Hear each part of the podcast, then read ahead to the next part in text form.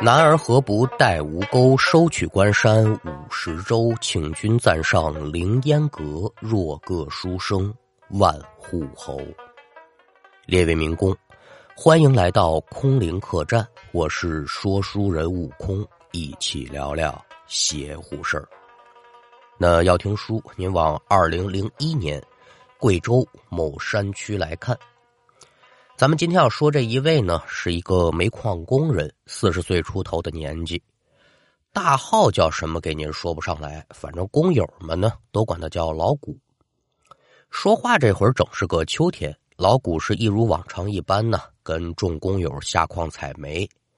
赶等忙活到中午，大家伙休息吃饭，坐在最外头的老谷啊，就听到矿洞一阵悉悉嗦嗦的声响，紧接着呢。吱吱叫唤，哦，一听这动静，老古乐了。干嘛呢？自己的老朋友来了呀！借着灯光往这矿道里一瞧，果不其然，跑过来这么一个活物，啥呢？大老鼠，耗子呀！这老鼠有多大呢？得有四五十公分长，一身灰色的毛泛着油光，是花生粒大小的眼睛滴溜溜乱转。尖嘴叉、粉鼻头，两边那个裂毛啊，得有一拃来长。这东西看来平时伙食不错。这大耗子真是一点都不怕人呢，径直奔着众工友走过来，这边转一圈，那边转一圈，溜达来溜达去，就好像跟那个领导视察似的。转来转去，这老鼠可就来到了老谷的跟前一瞧老谷，哎呦，吃着呢。啊，吃着呢，那你赶紧上来吧，真不客气。直接呀，可就趴到这老谷餐盆旁边了。他可不上这碗里面吃东西去啊，在那趴着。老谷明白了，拿这勺子挖出来一大勺米饭，可就放在老鼠跟前了。吃吧，吃吧，不够再给你拿啊。老谷这句话说完，这老鼠是真不客气，趴下身子，两个爪子左右开弓。哎呦，吃的这叫一美。见老谷给这老鼠喂食儿呢，一旁的工友可也不闲着，一个个呢就都围过来了，无多有少，有打自己餐盆当中呢挖一些食物，可就放在老鼠的身前了。你要说这个怎么对一个老鼠这么好呢？这个地方呢，咱按下不表，后文书有交代。就单说吧，由打这天开始，这只老鼠是每天都准点来吃饭。吃完饭，他可不走，就在人群当中晃悠。赶等老谷他们干活呢，这老鼠就走了。但是等众人下班回到地面，这只老鼠肯定再次出现，一直把人送到矿洞门口。这老鼠一个扭身呢，就回矿洞。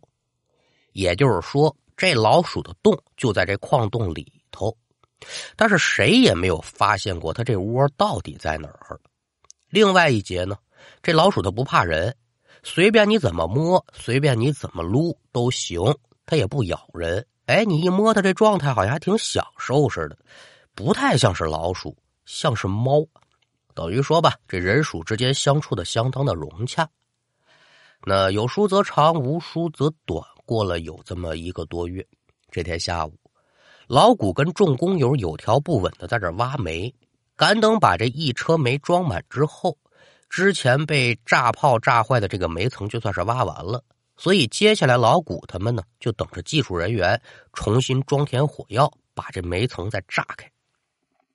等人这会儿功夫啊，老谷跟工友们就坐这矿洞里休息。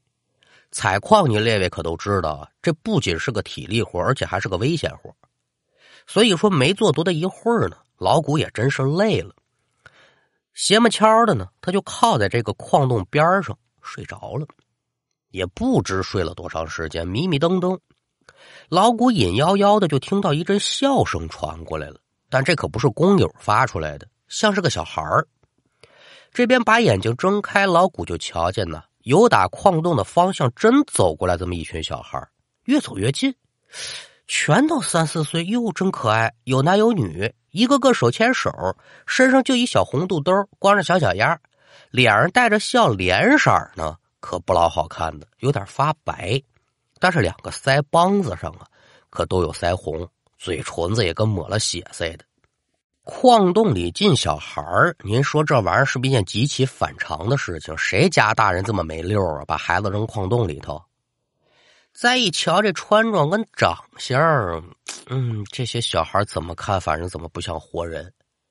心里发觉了不对劲，老谷就招呼身旁的工友，可是这嘴是怎么也张不开了，身子更是一动不能动。心急之下，老谷就见这些孩子呢，走到众人围坐的中间，手拉着手转了好几个圈之后可就原地散开了，各自寻找自己的目标。老谷仔细数了数，一共得有十几个孩子，而他们所找的这个目标呢，也正是那十几个工友。老谷虽然不知道这些孩子到底要干嘛，但这心里明白准没好事儿啊。本以为工友们也能做出点反应，可这一圈看下来，这些工友好像是瞧不见这些孩子，一个个该聊天聊天，该睡觉睡觉。身边这些个人呢，那都是跟着自己出生入死的老伙计了。老谷肯定不想他们有事儿啊，但是现在自己啥也做不了，你说这心里能不着急吗？可也就这么个时候，老谷猛然间就觉得这腿上传来了一阵刺痛，拿眼往下一瞟，就见那只大老鼠啊，正沾着蘸血的嘴瞧着他呢。而在老谷的腿上呢，有一个被咬的伤口。随着刺痛传来，老谷是猛的一个机灵，这人可就醒过来了。刚要庆幸，哎呀呀，噩梦一场！不成想啊，老谷就瞧见那只大老鼠整立在自己的身前，眼睛瞪得倍儿大，嘴也张着，整个动作跟梦中是一模一样。所不同的是，这老鼠嘴上没有血，腿上没伤口。见此情形，老谷连忙朝工友看呢。好家伙，这是不看还则罢了，看罢之后，吓得老谷是惊呼出声。你要说这老谷瞧见什么了？真是了不得了！只见梦中被孩子们选中的工友身边啊，还真一边站一小孩就这么一眨眼的功夫，这孩子不见了。老谷这反应，哎呀，干嘛？众工友也吓一跳，你干嘛呀？你问我们干嘛？怎么了？老谷活了半辈子了，没遇上过这种事儿，哆里哆嗦把刚才的所见给学了一遍。怎么来怎么去吧。说有这么几个小孩选中了咱几个老哥们儿。老谷这片话说完，众人开始变颜变色。哟，还有这事？被几个点了名的工友呢，那更是蹲在地上一声不言语了。真的假的呀？谁都明白，老话说得好，“上通阳来，下通阴”。这话怎么解释啊？按照迷信的说法吧。就说这人越往下走，他距离这阴曹地府就越近，阴气也就越重，发生灵异事件的概率也就越大。虽说这矿井不是直上直下的吧，但它也是朝下走啊，所以矿工们就很信这种说法。以前没遇着过，这心里多少踏实点现在老谷把话说出来了，可就不由得他们不信了。就在众人沉默不语之际，耳听得又是一阵老鼠的叫声传过来。众人这才想起来地上还有只老鼠呢，低头一看，就见这老鼠呢头摆了摆，朝着洞口的方向就跑。看见这一幕呢，众人是不迟疑，跟着老鼠就往矿井外头跑。赶等众人出了矿井，再找那老鼠的时候，踪迹不见。此时众人可也就顾不了那么许多了。结伴来到了老板的办公室，说：“老板呐是如此这般，这般如此，把刚才的话可就给学了一遍。老板，您看看能不能找人来给我们瞧瞧啊？要不然这煤我们挖的不安心啊。行，挺痛快。你们先休息两天，这事解决了，咱再复工。”老板的回答大家肯定挺满意啊。这边谢过了煤老板，众人可就返回了工棚。那叔不要麻烦。转过天来的下午，煤老板就派着一个中年人呢进了矿井了。具体在里面干了啥，这老谷他们没下井，所以也就不知道。但心里确定，这准是高人来帮忙了。这矿井等他处理完就干净了，不出意外，明儿个我们就能下井工作。果不其然，当天晚上老板就给信儿了。哎，那个兄弟们啊，这明儿一早你们开工，嘛事没有？哎，好嘞，谢谢您，老板，别客气。一夜无话，转过天来，老谷跟一众工友再次下井，这边帮助技术人员将炸药布置好，可就退回到安全区域了，就等这个炸药起爆嘛。可就在技术人员按下起爆器的时候呢，大家伙发现这炸药没炸，心中不解，怎么回事儿啊？大家伙就开始找这原因。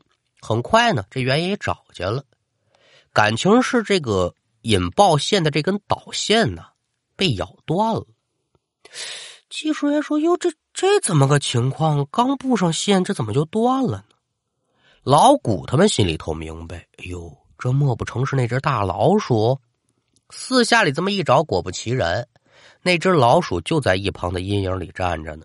但这次啊，这老鼠这尾巴可就不是竖着的了。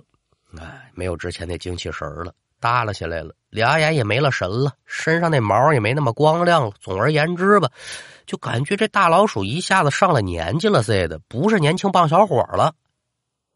众人对大老鼠这变化可就有点不明就里。技术人员不管你这个呀，重新将导线装好，赵众人赶紧张嘴捂耳朵啊，躲开。不成想，此言一出，这只大老鼠就有如热锅上的蚂蚁，就剩在原地打转了，口中吱吱叫个不停。大老鼠这反应，众人心里也是咯噔一下呀。老谷赶紧把头转过来了，说说说，哎，大兄弟，你先别起爆。那怎么的了？这话呀，刚说完，他也搭了枪了，这起爆器人家也摁下去了。只听轰的一声，这炸药是应声而炸呀。随着爆炸声响起，整个矿井开始跟着抖，而在矿井的深处，更是传来一连串的炸裂之声。就在与此同时，众人就瞧见那大老鼠嗖的一下子就朝矿井外面跑。咱先别说这老鼠是什么意思啊，你听见矿井里发出这动静，老谷他们是干嘛的呀？资深的老矿工立马就明白了，这下面又有事儿，塌方了，快跑啊！这也不知谁喊那么一句，塌方了，那那还了得呀！众人闻听此言，是撒腿就跑。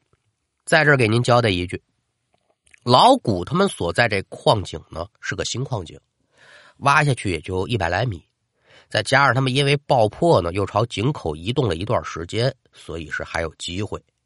咱放下旁人不提，就单说这个老谷，一边玩了命的跑，一边可就扭头朝后看呢。可也就跑出去不到二十米，老谷再朝后看的时候，眼泪唰的一下就下来了。为嘛呀？众人的身后跟着那群穿着肚兜的小孩但人数没之前多了。具体有几个，这老谷没空数。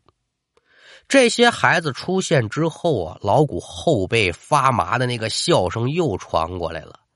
就这么一晃神的功夫，蹭蹭蹭蹭蹭，这几个小孩就趴到工友肩膀上了。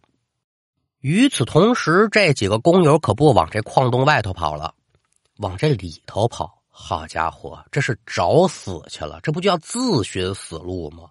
但是说现在救人怎么救啊？没办法。大家伙就是忍着痛，含着眼泪往矿井外头逃。赶等老谷等人死里逃生之后，这救援工作紧锣密鼓的赶紧展开吧。整个救援的过程与本书无关，咱可也就不细说了。咱就说这救援结果。这次塌方一共死了六个。有关部门在调查之后呢，这真相啊也浮出水面了。真相是嘛呢？煤老板有点用人不熟了啊！此人是为了捞取外快，将原来使用的煤矿许用炸药偷偷换成了这个安全系数比较低的黑炸药，所以这才导致了这次事故的发生。至于处理结果呢，有这个法律管着，这场牢饭呢，他肯定是吃定了。老谷将出事前矿洞里发生的一幕也说了。煤老板直呼不可能啊！说不，我这找人给破解了，怎么还有那些个小娃娃呢？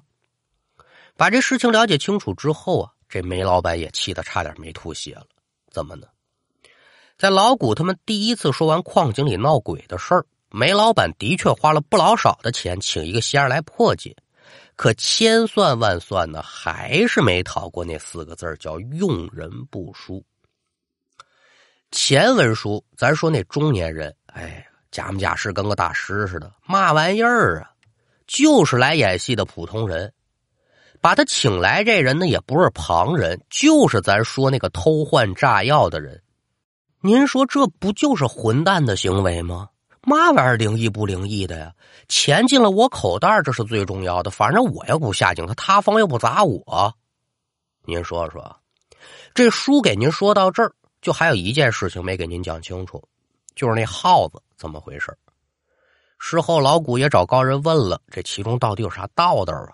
高人听罢之后呢，给出了自己的看法，三言两语呢给您解释一下啊。说起这老鼠呢，咱北方这边呢一般也称为耗子，南方可能不这么叫。在矿工的口中啊，这老鼠还有另外的一种叫法，这是个神呢。尤其是在矿井出现的老鼠叫窑神，煤窑的窑窑神。包括您在这个东北地区也听过啊，这个狐黄白柳灰啊，这是五大仙家说这个灰神是什么呢？也是老鼠。当然说了，这是咱们的一种迷信的说法啊，不足为信。二一种说法就比较科学了，这个老鼠的习性啊，就是生性它非常的敏感，周围的环境有变动的时候，这老鼠可比人灵敏的多。它一旦出现了异样，它马上就能给矿工起到预警作用，所以这老鼠在矿工的心中就是一个守护神、预警器这么一个存在。这可以就解释了开书咱说的这一段故事。至于说那些个孩子，就准不是活人了。许是说矿井附近有这个婴儿冢，这些孩子现身为了找替身儿。那老话说得好啊，世间万物年头一长啊，它可就有灵性。所以大老鼠可就应了这一说法，加上老谷他们这帮老哥们总给吃的又给喝的的，老鼠也觉得嗯，这我们是一伙的，万般出在了无计奈，怎么办呢？赶紧梦中给他预警吧。这一预警，老谷可就瞧见了啊，原来是这么多小孩来要我们的命了。前文书咱也说了，他发现这事之后，大家伙赶紧出矿洞嘛。出去之后，这老鼠就不见了，这个也是有原因的。他想干嘛呀？他想替这些矿工解除这场灾难，势单力薄，最后呢，可就救了四个。这也就解释了老谷他们在塌方之前看到的老鼠为啥那副模样啊，精疲力尽呢？书给您说到这儿呢，可也就算是说清楚、讲明白了。最后啊，咱还得是那个老生常谈的话题啊，咱甭管说干啥吧，哪行哪业，挣得多挣得少，这钱它来路啊。得正，心是红的，这钱攥在手里那就是热的；心要是黑了呀，这钱可能就会变成一副冰冷的手铐啊！好了，今天的故事就给您讲完了，感谢您的收听，我们下回再见。